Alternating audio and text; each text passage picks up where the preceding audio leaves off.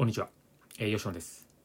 本日はですね全国の地方企業の支援を通して人間力を高めるというお話をしたというふうに思います。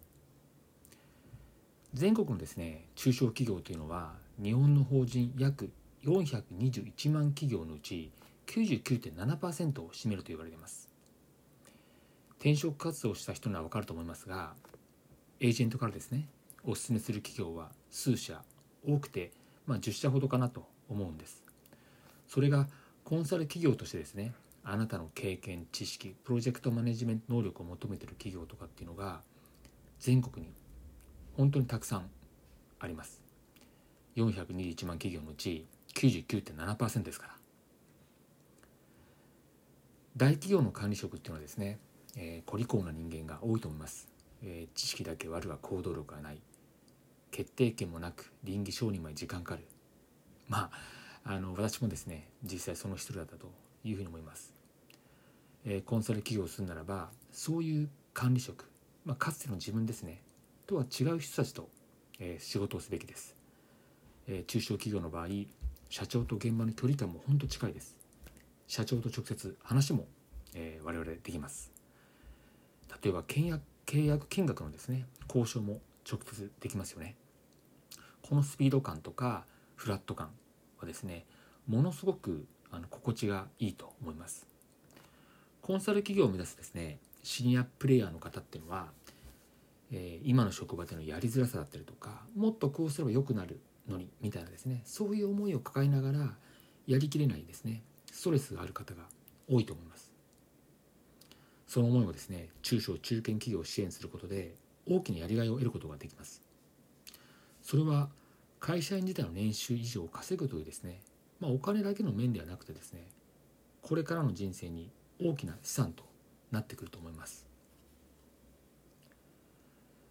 地方のですね企業を求めているのは戦略立案ではなくてですね一緒に実行していくこと。これもすごく重要なポイントなんですね。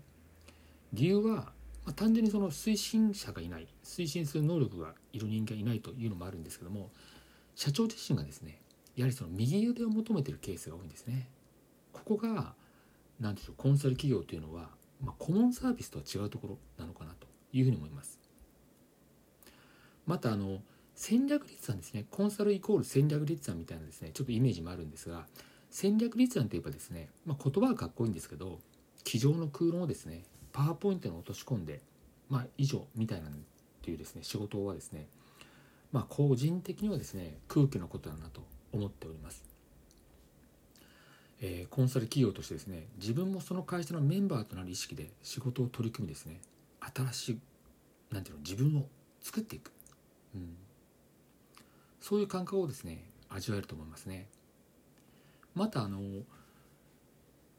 ういったあの戦略立案じゃなくて実行も一緒にやっていくことでですね契約も必然的にあの長期になるケースがありますのでより腰を据えた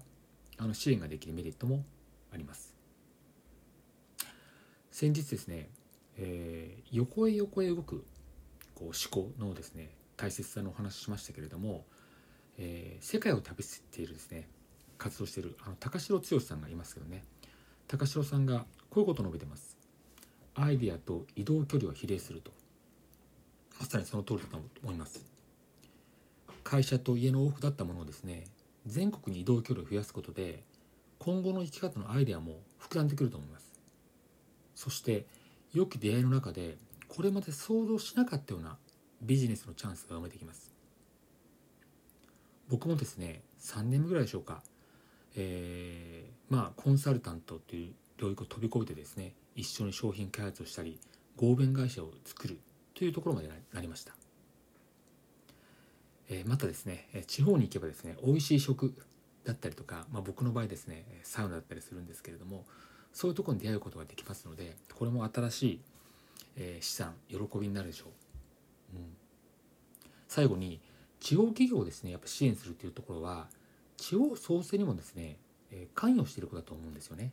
つまりそれは、え、日本を元気にすることにも関われることだというふうに思ってます。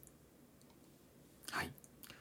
本日はですね、え、全国の地方企業支援地方企業の支援を通してですね人間力を高めると